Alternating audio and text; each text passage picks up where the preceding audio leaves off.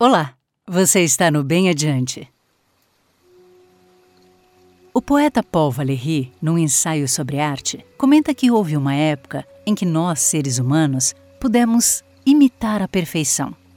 Os artesãos antigos imitavam a natureza ao realizar obras como as iluminuras medievais, os entalhes em marfim e as pedras magistralmente gravadas. Se a natureza nos entrega a pérola, por exemplo, o artesão daquela época nos entregou obras que, assim como a formação da pérola, também exigiam paciência e renúncia. Hoje, no entanto, buscar a perfeição não apenas parece impossível, como pode gerar muita angústia e frustração. Mas o que mudou? Mudaram muitos elementos nessa história e mudou certamente a nossa relação com o tempo. A gente não tem mais tempo. E por quê? Porque a gente trocou há dois séculos um modo de produção artesanal pelo industrial. Hoje a gente assume como natural a velocidade e a urgência, a produtividade e a eficiência, valores que podem ser fatores de desumanização. Perseguir a perfeição não significa mais mergulhar na lenta sedimentação de camadas de experiência, na tenaz e demorada aquisição de habilidades. Perfeição hoje é um padrão estético que a nossa sociedade de consumo achou por bem ou por mal estimular. Sem a gente ter consciência, a gente adota modelos irreais que a publicidade propaga, impossíveis de se atingir. O modelo que nos convidam a seguir é feito de gente bonita, sorridente, dançante e feliz. E lá vamos nós imitar o modelo ideal de corpo, de relacionamento, de família, de férias, de vida. Quanto dinheiro não é gasto hoje com cirurgias estéticas e roupas da moda? Só que querer ser perfeito hoje virou motivo de insatisfação, burnout, depressão e ansiedade. Na semana passada, um amigo compartilhou comigo um vídeo sobre a filosofia japonesa do wabi-sabi eu achei muito interessante esse conceito porque vai justamente na contramão desse nosso tempo acelerado. A filosofia do Wabi-Sabi rejeita a busca da perfeição e abraça a realidade imperfeita e transitória da vida. A palavra wabi se refere a coisas simples, rústicas, imperfeitas ou assimétricas.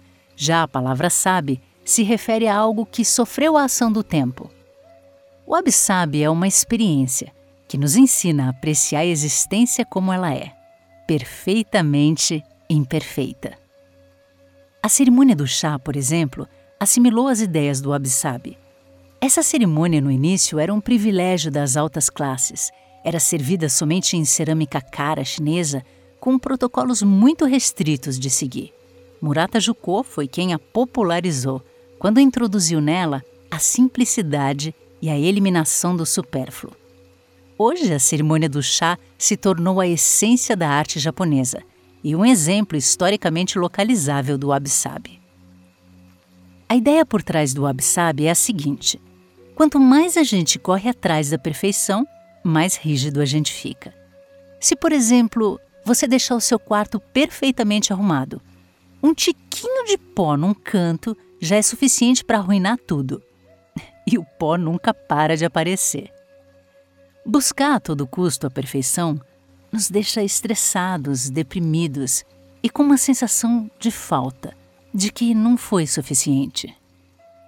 Nem anjos, nem bestas.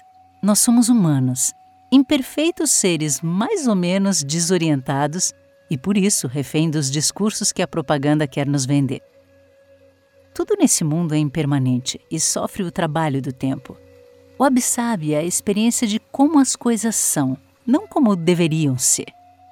Dogen, fundador da escola Soto do Zen Budismo, diz o seguinte: Devemos estar profundamente conscientes da impermanência do mundo, envelhecimento, assimetria, decadência, morte. Abrace isso como parte intrínseca da natureza e você começará a ver como as coisas são belas. Mas se o Absabe propõe que a gente aceite a imperfeição, isso não significa que a gente não possa melhorar, se aperfeiçoar, sermos melhores pessoas. Afinal, ser uma pessoa melhor é simplesmente aceitar que a vida não tem um padrão único de se desenvolver.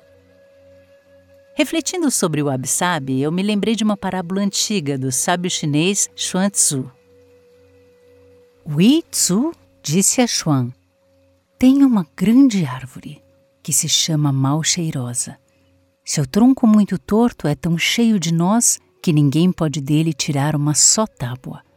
Os galhos são tão retorcidos que não se conseguem cortá-los. Eles não são úteis. Lá está ela à beira da estrada. Carpinteiro nenhum a olhará. Eis o seu ensinamento. Grande e inútil. Respondeu-lhe Xuanzu. Já viu o gato do mato? Agachado, espreitando o rato, pula para cima e para baixo e ao final cai numa armadilha. Mas o iaque, esse animal poderoso, mantém-se em seu lugar grande, muito grande, mas não sabe caçar ratos. Assim é a sua árvore inútil. Inútil? Plante-a num terreno baldio e caminhe a esmo em torno dela. Descanse à sua sombra. Nenhum machado jamais quererá o seu fim. Ninguém jamais abaterá o carvalho retorcido. Inútil? Quem se importa? Rejeitar-se como carvalho retorcido nos impede de vivenciar a plenitude. A existência não tem um padrão. Nenhuma pedra, árvore ou montanha atende a pré-requisitos. A natureza opera sem julgamentos, sem pressa, sem tentar ser mais do que se é. Na natureza, a gente encontra assimetria, decadência. Ela cria e destrói. Tudo está em movimento, nada é eterno. Se a gente consegue ver beleza nisso, a gente experimenta o Sabe. Um dia, quando o mundo era outro, quando o ritmo da vida era mais lento, a natureza ensinou a perfeição ao artesão. Hoje, quando o ritmo dos dias é frenético e quando a perfeição foi cooptada pela propaganda e pelo consumo, a natureza nos dá uma lição oposta. Nos ensina a sermos imperfeitos. Ou, como diz o Sabe, a escolher a perfeita imperfeição, a verdade do transitório, a beleza do envelhecimento. Obrigada por ouvir e tenha uma ótima semana.